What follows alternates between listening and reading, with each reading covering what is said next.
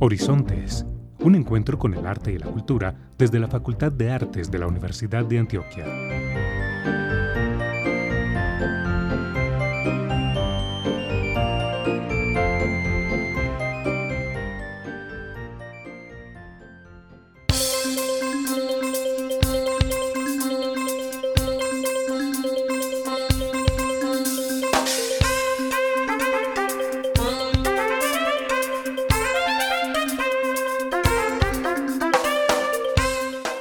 Buenos días para todos nuestros oyentes que nos escuchan hoy 31 de julio en nuestro programa radial Horizontes, un encuentro con el arte y la cultura. Traemos como es de costumbre programación y temas de interés para todas y todos. Les saluda Carolina Barros y como siempre nos acompaña Paul Pineda. ¿Cómo estás Paul? Muy buenos días Carolina, muchas gracias. Y para empezar nuestro programa la frase que les voy a compartir es, el arte no tiene nada que ver con el gusto el arte no está ahí para ser degustado.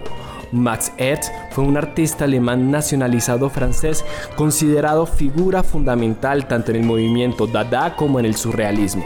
A lo largo de su variada carrera artística, se caracterizó por ser un experimentador infatigable, utilizando una extraordinaria diversidad de técnicas, estilos y materiales. Muchísimas gracias Paul por esta frase que nos acerca al tema que vamos a tratar en el tintero. Hoy hablaremos sobre gustos, modernidades y exposiciones artísticas en Colombia, 1886-1962. Esta es una investigación del docente Gustavo Villegas.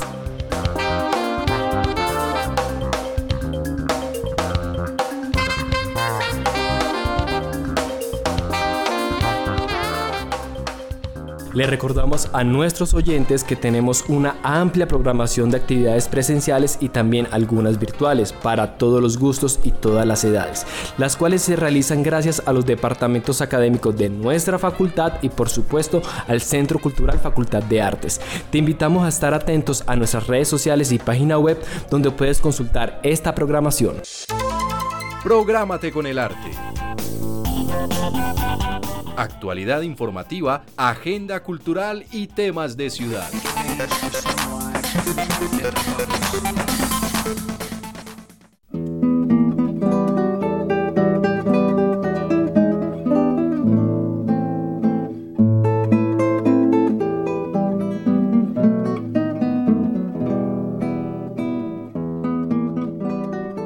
Las artes tienen una importancia fundamental en la pedagogía Waldorf, ya que posibilitan un desarrollo adecuado del ser humano en sus dimensiones física, emocional y mental.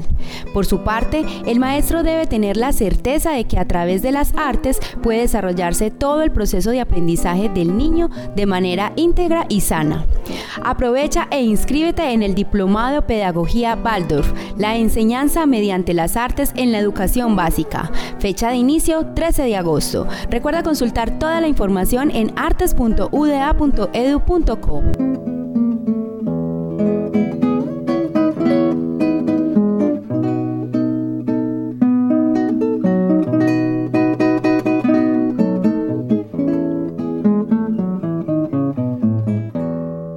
grupo de investigación Teoría e Historia del Arte del Instituto de Filosofía y la Facultad de Artes de la Universidad de Antioquia convoca a los estudiantes de posgrado a nivel de maestría y doctorado a presentar propuestas para las mesas de discusión que tendrán lugar en el decimocuarto Seminario Nacional de Teoría e Historia del Arte. Para más información ingresa a artes.uda.edu.co y vamos a teatro para ver la obra de Fuegos o Desasosiegos. Presentación de la obra de dramaturgia mixta bajo la dirección general de la maestra Luz Daria Alzate. Adaptación del libro Fuegos y el cuento La leche de la muerte de Marguerite Yourcenar. Este viernes 5 de agosto, la primera función a las 10 y 15 de la mañana y la segunda función a las 4 y cuarto de la tarde. Las funciones serán en el auditorio de la seccional Oriente y es con entrada libre.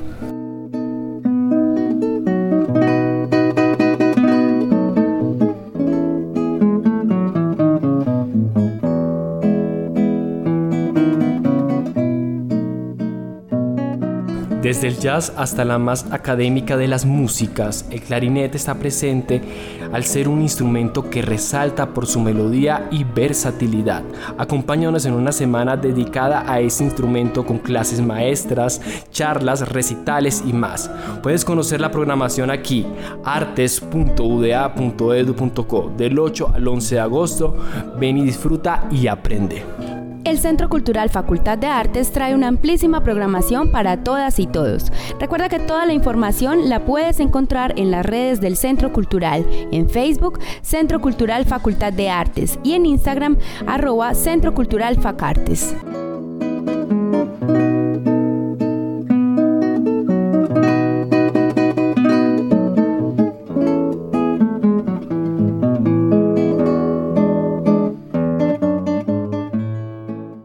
El tintero se realiza como un espacio de libre expresión y comunicación donde se respetan las ideas, posturas y opiniones que los invitados manifiestan y no refleja una opinión o posición institucional de la Universidad de Antioquia o de la Facultad de Artes. En el tintero.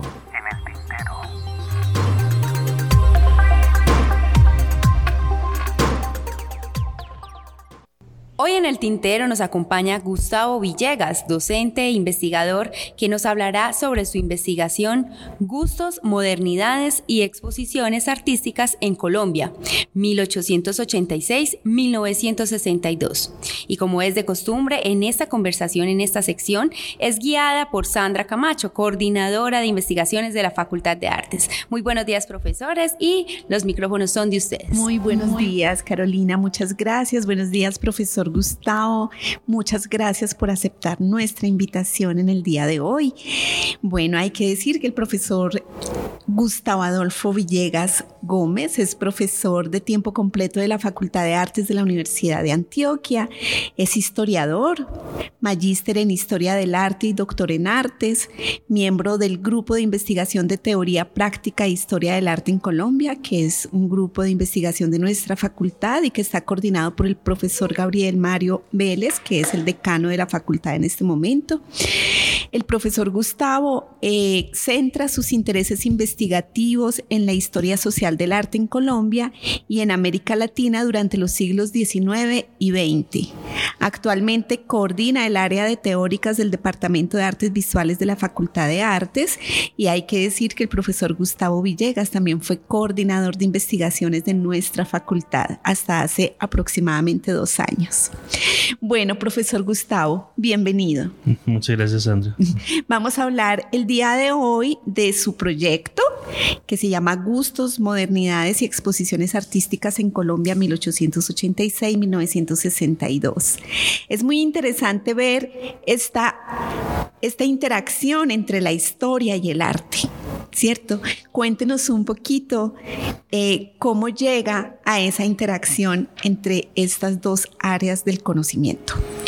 Eh, bueno, lo que, lo que me interesaba un poco en, el planteamiento del, del proyecto, eh, incluso al delimitar, digamos, esa temporalidad, era, era ver cómo eh, desde finales del siglo XIX hasta un poco más de, de, la primera mitad del siglo XX hay una transición, digamos, de el arte colombiano eh, desde la noción de bellas artes hasta la noción de arte moderno. Entonces eh, me interesaba ver cómo ese proceso de, transición, que era un proceso eminentemente pues histórico, eh, pasaba necesariamente por la formación de la noción de la idea de bellas artes, cómo pasaba por la formación de la idea del arte nacionalista hasta la formación de una noción de arte moderno.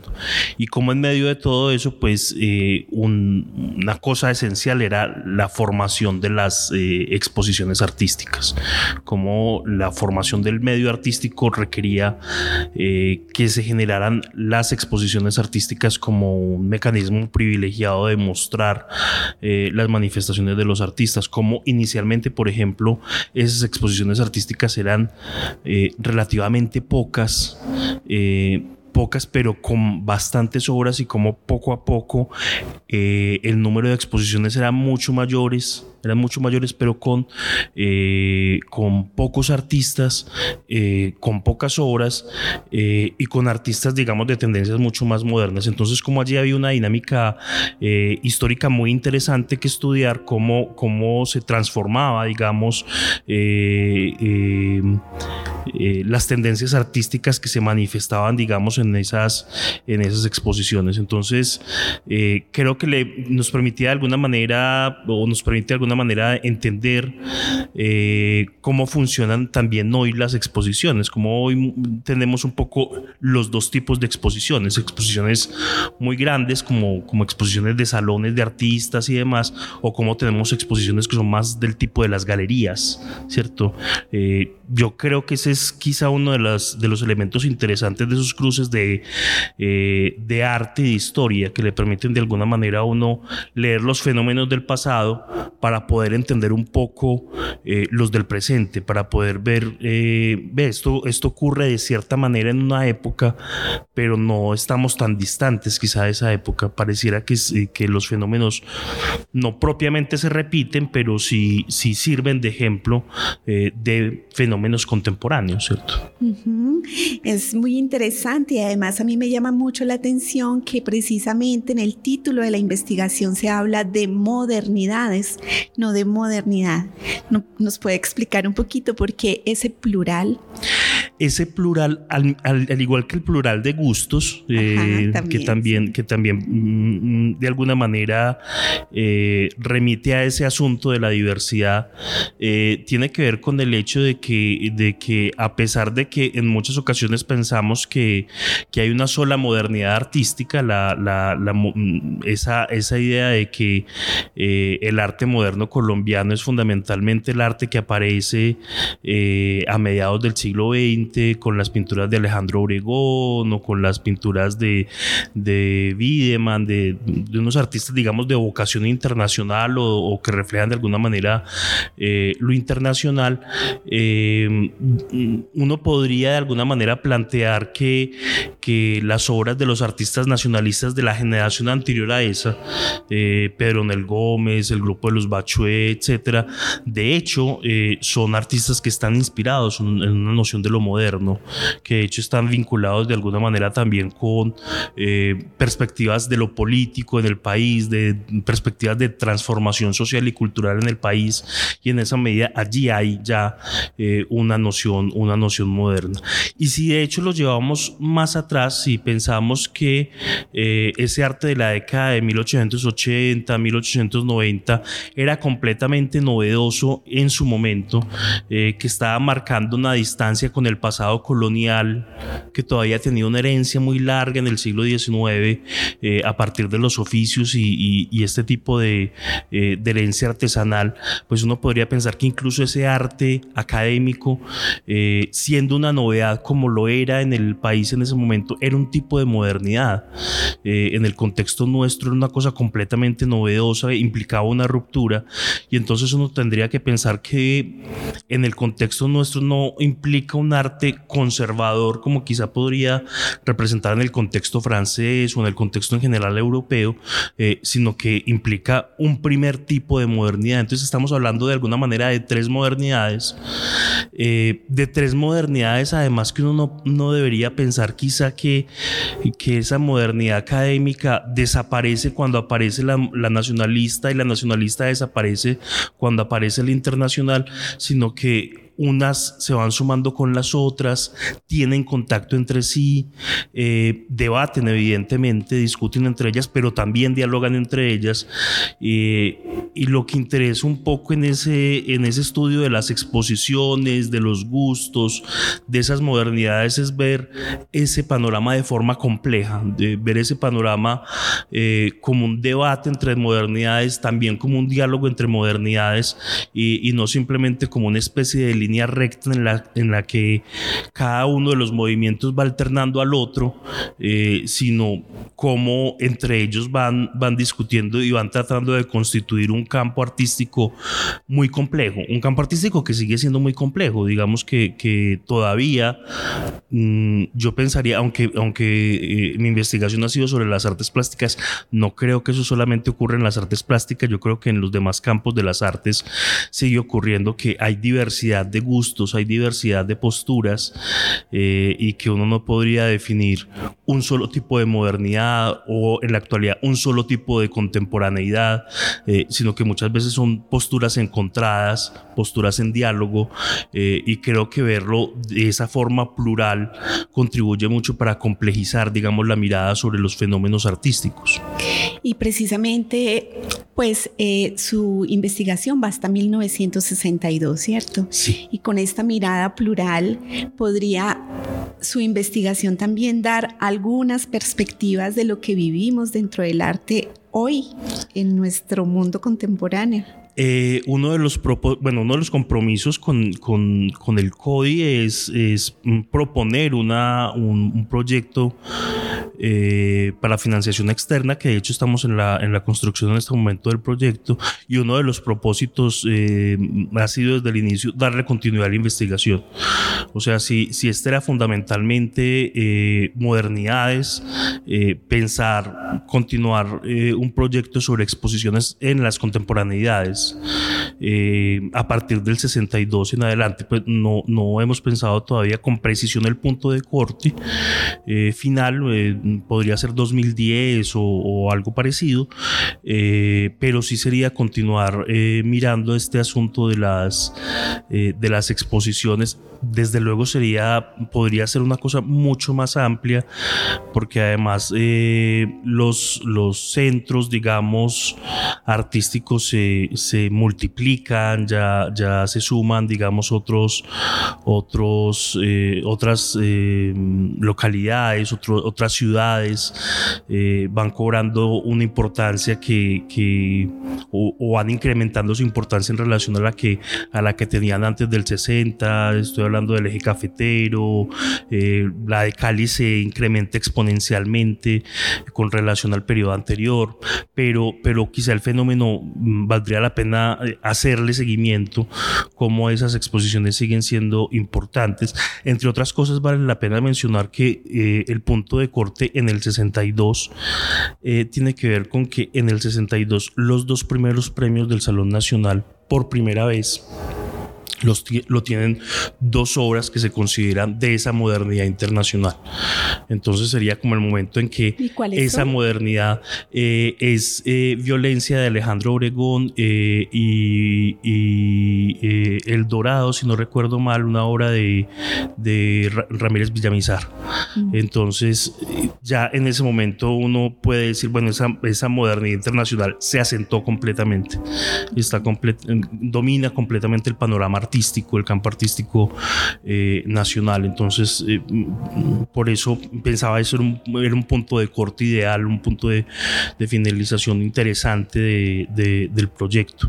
Eh, pero desde luego, a partir de los 60 también empieza esa contemporaneidad a tener una irrupción importante y entonces valdría la pena seguir viendo esa, ese, ese fenómeno, cómo se va transformando, ¿cierto? Ese fenómeno de las exposiciones.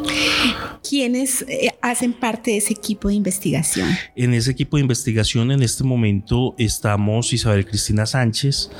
Eh, Isabel Cristina es psicóloga de, acá de la universidad, es también una, maestra de artes plásticas de, de la facultad y magíster en historia del arte.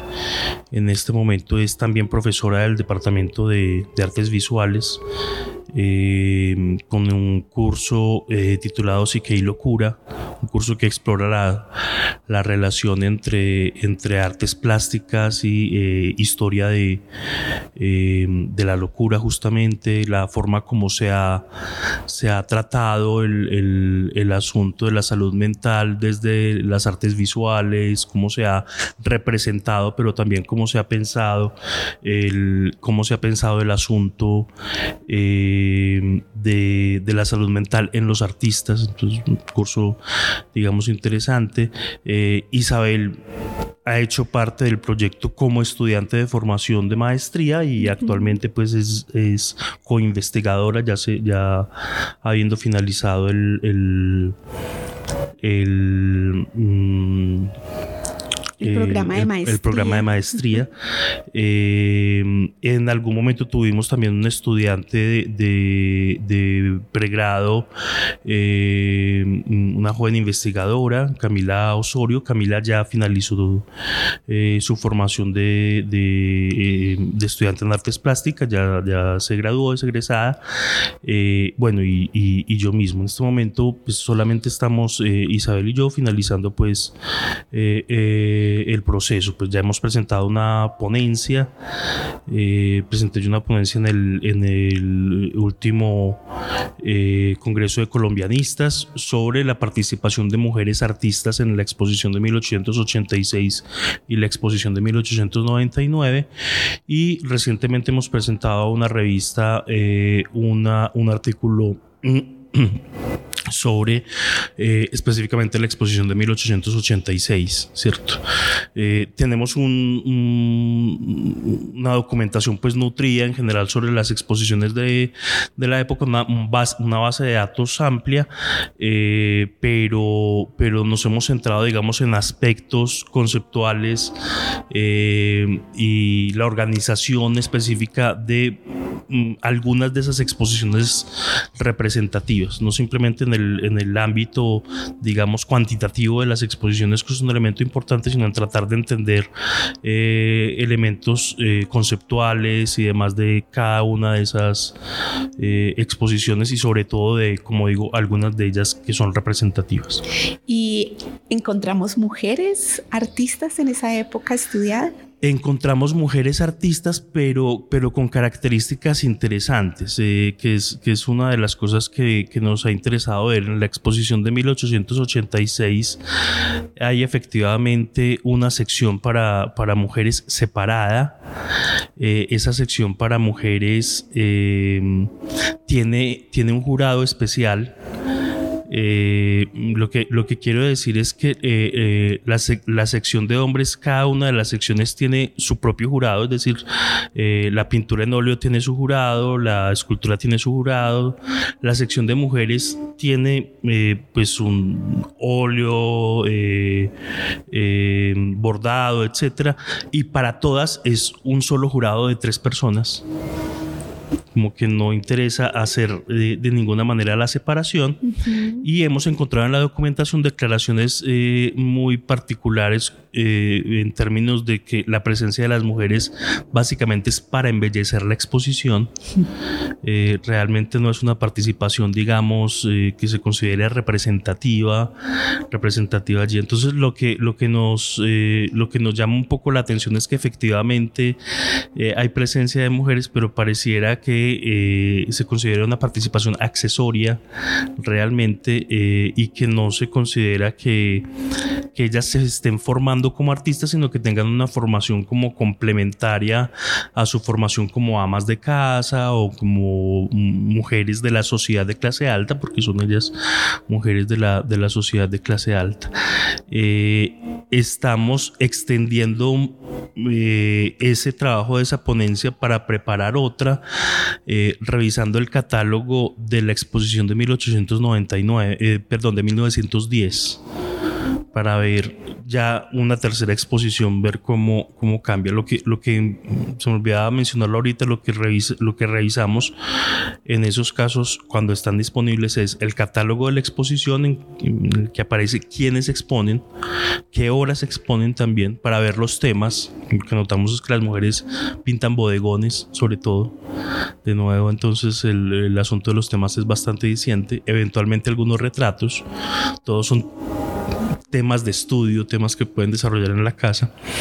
Eh, y lo otro que revisamos es cuando hay premiaciones, cómo, cómo se premia, quiénes se premian, eh, quiénes son los jurados, cuando hay jurados. Entonces, a partir de poder cruzar esos datos de cómo, eh, cómo se organiza la exposición, la sección de los hombres y de las mujeres, hemos podido empezar a notar esas diferencias de, valoración de, los artistas hombres y las artistas mujeres. Profesor, ya para terminar, ¿nos podría contar qué dificultad ha tenido en este proceso de investigación y en qué ha estado eh, muy contento, digamos, de descubrir cosas que, que no había encontrado antes? Eh, la mayor dificultad, indudablemente, la situación del COVID, el acceso a archivos ha sido tremendamente, tremendamente difícil. Eh, digamos, teníamos un, archivo previo, pero eso ha sido, eso ha sido complejo. Eh, apenas pues hemos podido retornar al, al asunto. Esa, esa como una dificultad general. Pero otra dificultad que, no tiene que ver con, con esa eventualidad, eh, acceder a las obras de algunas de esas exposiciones. Eh, hay, hay, obras, sobre todo esas exposiciones de finales del siglo XIX y principios del siglo XX, hay obras que definitivamente se perdieron. Hay obras que, que uno encuentra la referencia, pero, pero claramente no se conservaron. Claramente no se consideraron obras eh, digamos, importantes para conservar, eh, porque además algunas son obras de los estudiantes de la Escuela de Bellas Artes, entonces se expusieron como parte de los, de los avances de la escuela, entonces algunas de esas obras pues eh, desaparecieron. y entonces la referencia que uno tiene de que sean paisajes o de que sean retratos, pues es interesante, pero uno quisiera mm, poder eh, hacer un análisis quizá formal de la obra, poder entender la obra como cómo se resuelve eh, estilísticamente. Entonces creo que eso es, eh, eso es desafortunado, pero bueno, es inevitable que, que muchas cosas, que muchas cosas se hayan perdido y uno tendrá que jugar un poco con, con esos, con esos vacíos.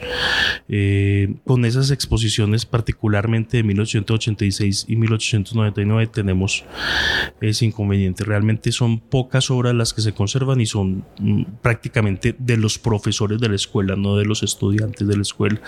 Y de las artistas mujeres, mm, básicamente no tenemos obras, tenemos la referencia de cuáles son, pero no tenemos las obras que se, que se expusieron en esos casos.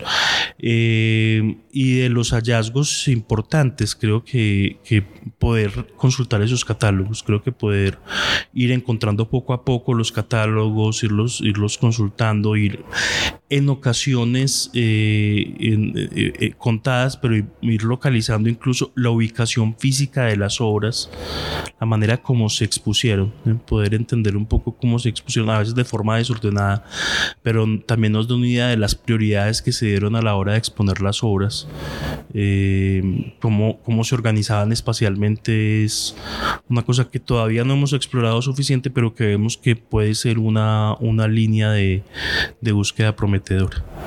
Bueno, muchísimas gracias, profesor. Más o menos para cuándo tendríamos los resultados de esta investigación. El año entrante seguramente ya estaríamos presentando. Perfecto.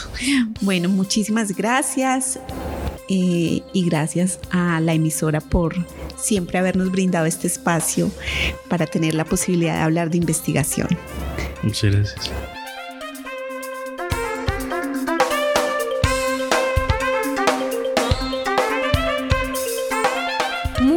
Gracias a todos nuestros oyentes y los invitamos a que continúen en sintonía de la programación de la emisora cultural de la Universidad de Antioquia. Asimismo, y para quienes deseen escuchar de nuevo nuestros programas o los deseen compartir, nos encuentran en Spotify como Horizontes.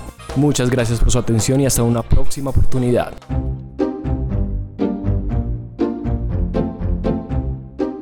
Horizontes, un encuentro con el arte y la cultura desde la Facultad de Artes de la Universidad de Antioquia.